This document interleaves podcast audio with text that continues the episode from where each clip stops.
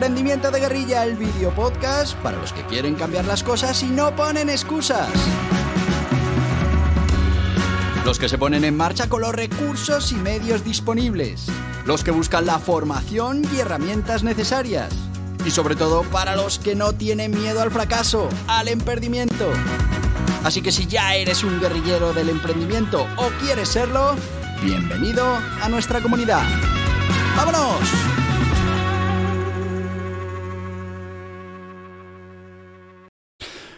Muy buenas, guerrilleros del emprendimiento.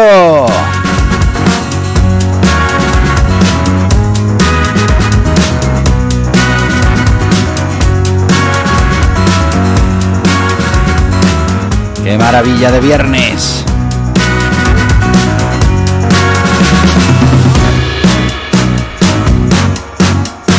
Además, eh, muy contento, muy contento. Mañana os lo contaré nuestro emprendimiento Kids, porque hay novedades, así que mañana no te puedes perder el podcast de emprendimiento Kids.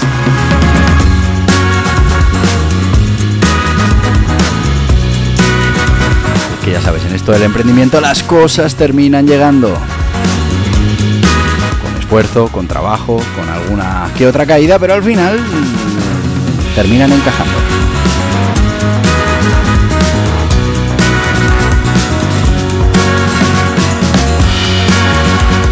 Te lo pierdas mañana, ¿eh? Que te arrepentirás.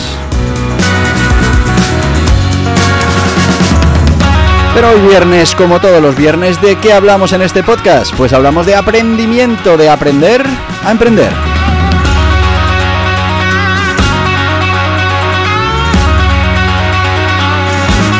Y como bien sabéis, pues estamos repasando esas fuentes de financiación, bueno, que están a disposición de empresas, de pymes, de autónomos y que, bueno, pues pueden marcar la diferencia entre tener esos recursos financieros o no tenerlos. Ya sabéis que el emprendimiento de guerrilla dice que hay que emprender con los recursos que se tienen en cada momento, pero oye, si conseguimos más recursos, pues ¿por qué no emprender con más recursos?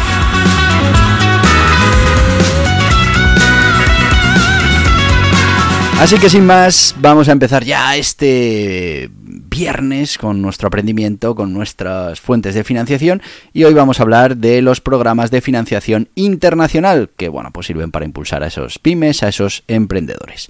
Bueno, pues eh, instituciones como el Banco Mundial, el Fondo Monetario Internacional, entre otras, eh, pues han establecido programas de financiación internacional diseñados para fomentar el desarrollo económico, social y sostenible en diversas regiones del mundo. Pero ¿qué son estos programas de financiación internacional? Bueno, pues los programas de financiación internacional, como te decía, son iniciativas puestas en marcha por instituciones financieras globales, agencias de desarrollo y entidades multilaterales que proporcionan recursos económicos para apoyar proyectos en sectores específicos o en regiones geográficas específicas.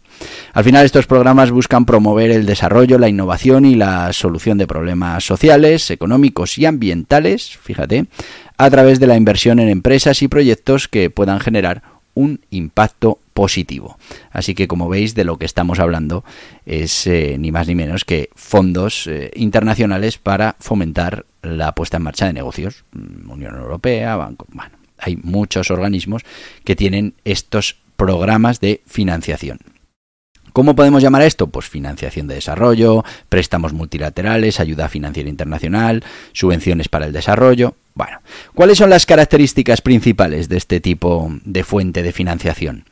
Bueno, pues eh, fundamentalmente hay que tener en cuenta que, se crean para apoyar el desarrollo y la expansión de proyectos en diferentes sectores y regiones, como ya hemos dicho, y bueno, mm, eh, tienen una serie de características. Primero, diversidad de fondos, muy importante. Los programas ofrecen diferentes tipos de financiación, incluyendo préstamos, subvenciones, garantías, asistencia técnica, todo esto adaptándose de manera específica a cada proyecto y a cada empresa. El enfoque suele ir hacia el desarrollo sostenible. Muchos programas se centran en promover desarrollo sostenible financiando proyectos que, por ejemplo, aborden desafíos eh, medioambientales, sociales, de gobernanza, Bueno, pues esto incluye eh, iniciativas, por ejemplo, en temas de energías renovables, que aquí hay bastante sector relacionado con esto, infraestructuras sostenibles, educación, salud, eh, normalmente accesibilidad para los países en desarrollo, normalmente están diseñados para esos países en desarrollo, esas eh, economías emergentes y bueno, pues intentan desarrollar esas zonas. También hemos de decir que hay programas de estos dentro de la Unión Europea para los países que necesitan más ayuda lamentablemente España últimamente pues ha entrado otra vez en, en, esa lista de los países que son susceptibles de recibir fondos de la Unión Europea, pues por necesitar un mayor desarrollo que otras economías. Condiciones favorables, los términos de la financiación suelen ser más favorables que, lo que vas a conseguir en el mercado, tasas de interés más bajas, plazas de, plazos de amortización más largos y en muchos casos eh, periodos de gracia para el inicio del reembolso, esa carencia de los préstamos. Eh, apoyo técnico y capacitación, pues además de la financiación, muchos de estos programas ofrecen ese apoyo técnico y oportunidades de capacitación que eh, van a fortalecer esas capacidades locales, asegurando el éxito a largo plazo de los proyectos que se vayan a financiar.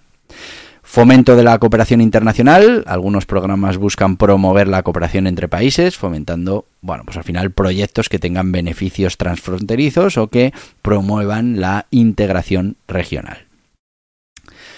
Suelen tener eh, requisitos de elegibilidad, eh, específicos y bueno, pues que hay que cumplir una serie de criterios para ser elegidos en esta financiación. Normalmente impacto social o ambiental, eh, viabilidad financiera, alineación con los objetivos de desarrollo del programa.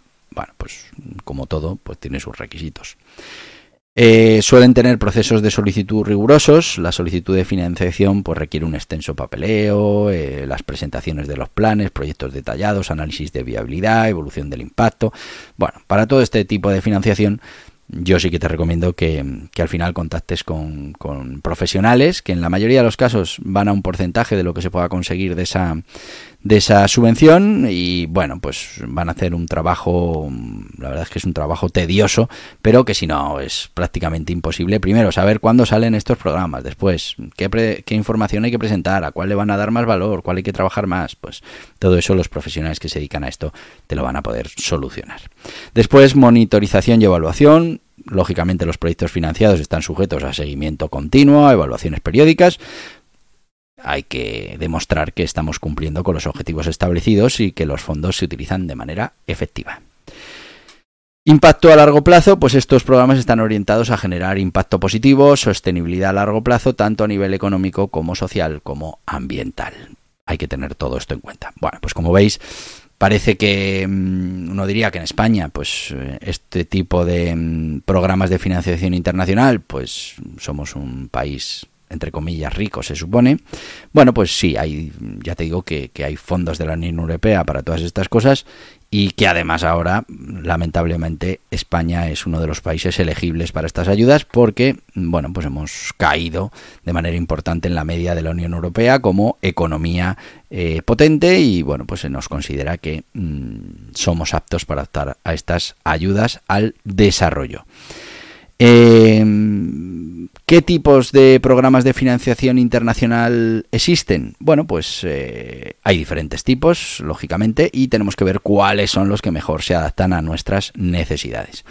Por ejemplo, tenemos préstamos concesionales, eh, son préstamos ofrecidos a tasas de interés más bajas que en el mercado, a menudo con periodos de gracia, antes de que comience la devolución de ese capital. Beneficios, pues principalmente países en desarrollo o proyectos dentro de estos países que no podrían financiarse a tasas de mercado debido a su riesgo económico o financiero. Subvenciones. Bueno, pues ya veis, fondos no reembolsables destinados a apoyar proyectos que generen un impacto social, económico o eh, ambiental positivo. También tenemos eh, que fundamentalmente estas subvenciones van destinados a las ONGs, a los gobiernos, eh, gobiernos locales, instituciones educativas y en algunos casos empresas privadas que trabajan en proyectos de desarrollo sostenible. También tenemos créditos a la exportación, muy, muy importantes. Estos créditos a la exportación eh, no deja de ser una financiación destinada a apoyar la compra de bienes y servicios en un país exportador y estos créditos suelen estar respaldados por la agencia de crédito eh, a la exportación del país del vendedor. Eh, beneficiarios, pues aquí se pueden beneficiar esas empresas que importan bienes y servicios para mejorar su infraestructura, tecnología o capacidad de producción. Eh, inversiones de capital, estos serían inversiones directas en capital de empresas o proyectos, generalmente a cambio de una participación accionarial. Y esto pues encaja perfectamente con las startups, empresas en expansión, proyectos de alto potencial de crecimiento, sobre todo en sectores clave como tecnología, energía renovable, salud, Garantías de crédito, también podemos conseguir lo que son las garantías ofrecidas a terceros para cubrir el riesgo de incumplimiento o de impago. Y bueno, pues estas, garantías, eh, estas garantías lo que pueden hacer es facilitar el acceso a la financiación adicional. Beneficiarios, pues empresas y proyectos que buscan mm, asegurar préstamos o inversiones que carecen de las garantías necesarias y entonces de otra manera sería mm, imposible. Fondos de desarrollo, estamos hablando, hablábamos hace un momento de esos fondos de la Unión Europea que ahora otra vez vuelven a estar disponibles. Pues fondos destinados a proyectos específicos que contribuyan al desarrollo económico y social, a menudo de esos países en desarrollo. Por ejemplo, en España, pues para todo el desarrollo de esas zonas rurales, esa España vaciada. Beneficiarios, pues proyectos enfocados en educación, salud, infraestructuras, desarrollo comunitario. Bueno, financiación de proyectos, estaríamos hablando de préstamos y otras formas de financiación destinadas a, eh, bueno, mm, directamente a proyectos de gran escala, con flujos de ingresos claros y segregables. Y por otro lado, pues esto sería solo para grandes proyectos en sectores como energía, transporte, construcción e infraestructuras. Para los que somos guerreros del emprendimiento está un poquito más complicado. Ayudas al desarrollo. Bueno, pues asistencia financiera y técnica proporcionada para promover ese desarrollo económico y el bienestar en los países que, bueno, están menos desarrollados. Eh, los beneficiarios, y aquí ya serían países en desarrollo, a través de sus gobiernos o mediante proyectos eh, específicos implementados por organizaciones, eh, bueno, pues organizaciones internacionales o locales. Como veis, bueno, pues es un tipo de financiación que no es de lo más sencillo, es bastante complicado, hay que saber qué instituciones son las que están ofreciendo qué tipo de financiación y reitero, para estas cosas lo mejor es eh, contactar con una empresa que se dedique a esto, que nos irá informando de las diferentes ayudas a las que podríamos optar por, nuestro, por nuestra actividad, por nuestra situación, etcétera, etcétera. Y a partir de ahí, pues encargar que se solicite y se entregue toda la documentación necesaria por especialistas, porque suele haber mucho problema con, con todo esto de la documentación, los plazos, los requisitos, etcétera, etcétera. Eh, ya estamos en tiempo de nuestro sponsor, así que bueno, pues nos vamos a ir directamente a nuestro guía burros autónomos y sociedades limitadas porque, bueno, pues ya veis que aquí, por ejemplo, para un autónomo es muy complicado conseguir este tipo de financiación, lo es para una sociedad limitada, pero mm, siempre mucho menos complicado que lo sería para un autónomo. Por eso es importante que elijáis muy bien cuál va a ser la forma jurídica de vuestro proyecto en cada momento. Y para eso, dos libros, Guía burros autónomos, Guía burros sociedades limitadas.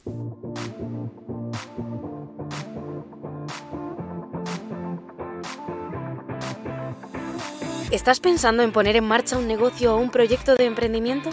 Es importante que elijas la forma jurídica más interesante para ti, que conozcas las características, ventajas e inconvenientes, las obligaciones, todo lo que implica para tu negocio. Borja Pascual ha publicado dos libros imprescindibles para los emprendedores que quieran poner en marcha su negocio en España, dos libros de referencia. El Guiaburros Autónomos es una guía sobre todo lo que debes conocer de los autónomos en España. Ya va por su quinta edición y está totalmente actualizado a los últimos cambios normativos, como por ejemplo el nuevo sistema de cotización por ingresos reales. Y el Guiaburros Sociedades Limitadas es una guía para conocer esta forma jurídica con personalidad jurídica propia en España que reduce la responsabilidad de los emprendedores y cuenta con ventajas e inconvenientes que debes conocer. Dos libros imprescindibles para tomar buenas decisiones, para conocer las obligaciones y para poner en marcha tu proyecto de emprendimiento de la mejor manera posible. Estos libros están disponibles en las principales librerías y en internet en borjapascual.tv. Y ya estamos de vuelta con los guiaburros eh, autónomos, guiaburros Sociedad Limitada. Estamos hablando de guiaburros, 144 páginas de información al grano, de información útil que bueno, vamos a poder disfrutar por menos de 10 euros, 9,95 euros cada uno de los libros y además, bueno, lo vais a encontrar en las principales librerías, plataformas online y también en borjapascual.tv o borjapascual.org, donde, bueno, pues por ser más de un libro, pues podemos hacer diferentes paquetitos para que te salga todavía más económico, así como, bueno, pues que puedas añadir cursos y otros materiales que tenemos en nuestra página. Así que, bueno, si estás interesado y debes estarlo, pues ahí tienes estos dos guiaburros, guiaburros autónomos, guiaburros sociedad limitada. Seguimos, seguimos con bueno, pues ese perfil de emprendedor, de empresario, de negocio ideal para los programas de financiación internacional. Estamos hablando de empresas con proyectos mm, que aborden problemas sociales, económicos, ambientales. Bueno, startups y pymes en países en desarrollo o mercados emergentes buscando expandirse. Y también emprendedores con proyectos innovadores en sectores clave, como por ejemplo la energía renovable, tecnologías verdes, educación, salud.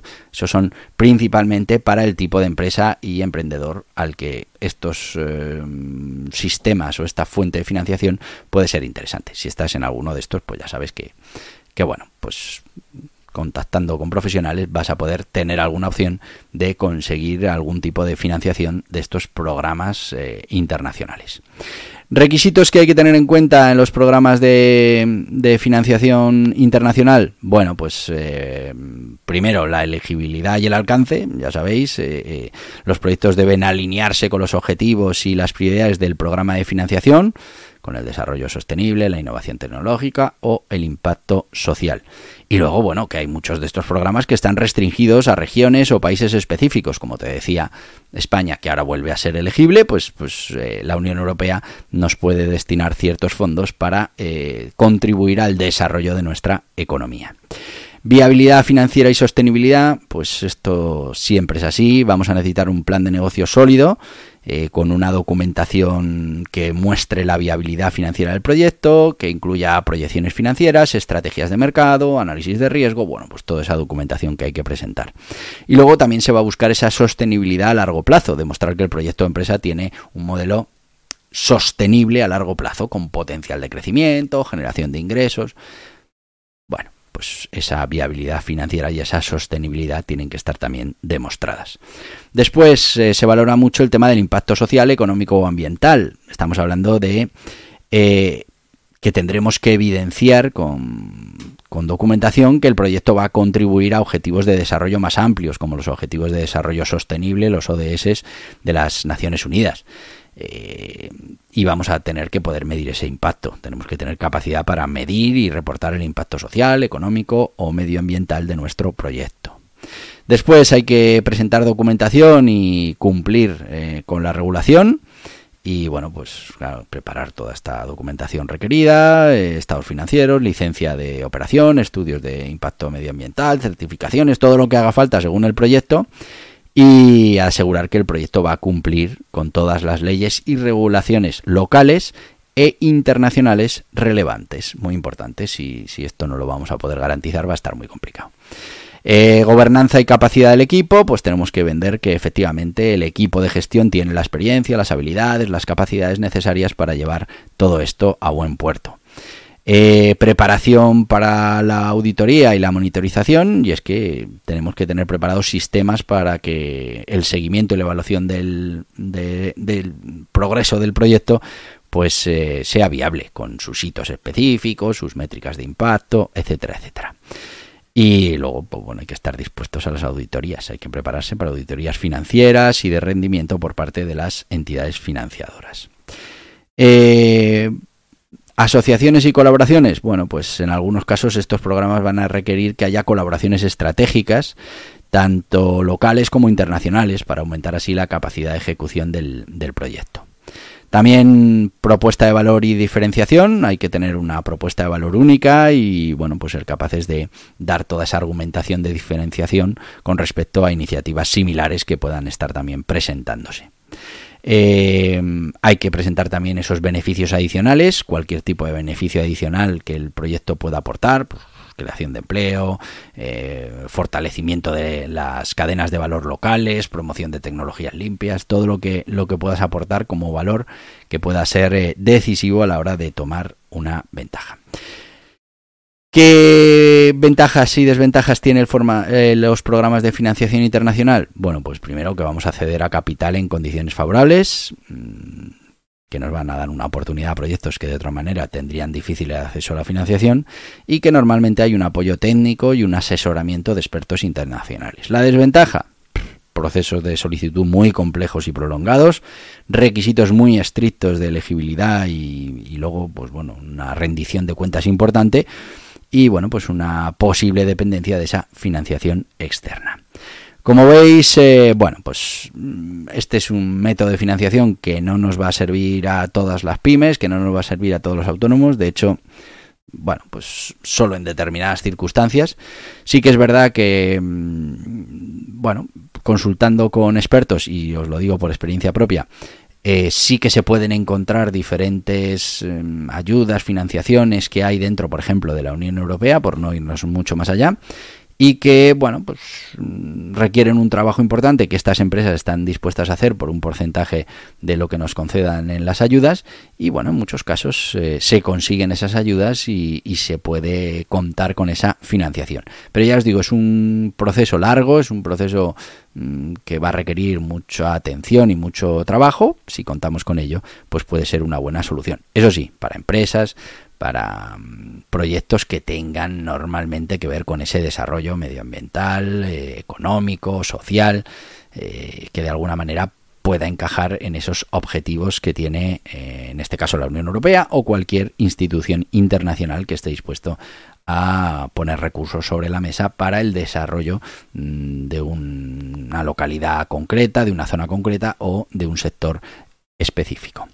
Y nos hemos quedado sin tiempo. Así que ya te lo decía antes.